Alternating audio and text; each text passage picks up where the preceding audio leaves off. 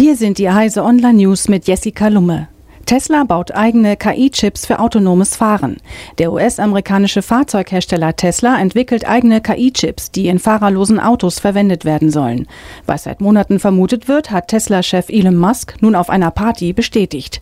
Das nötige Know-how hat sich Musk bereits Anfang 2016 gesichert, als der Prozessorentwickler Jim Keller bei Tesla anheuerte. Ob und inwieweit Tesla bei der Entwicklung des KI-Chips mit externen Partnern zusammenarbeitet, bleibt offen. Bitcoin-Kurs steigt nach Start des ersten Terminkontrakts.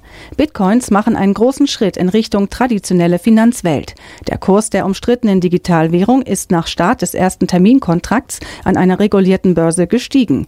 Beim Handelsplatz Bitstamp kostete ein Bitcoin am Montag knapp unter 16.000 Dollar und damit deutlich mehr als am Sonntag.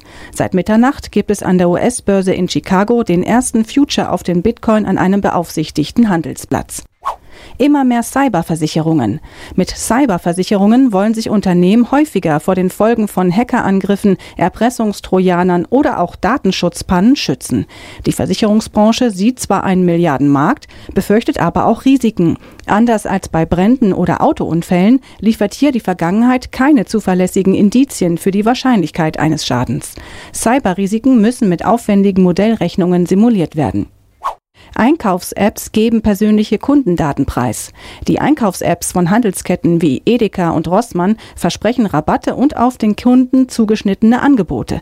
Doch im Gegenzug geben sie aber auch Standortdaten sowie Daten zu Vorlieben und Interessen der Kunden an die Unternehmen weiter. Dies ergaben Recherchen des NDR Verbrauchermagazins Markt. Diese und alle weiteren aktuellen Nachrichten finden Sie auf heise.de.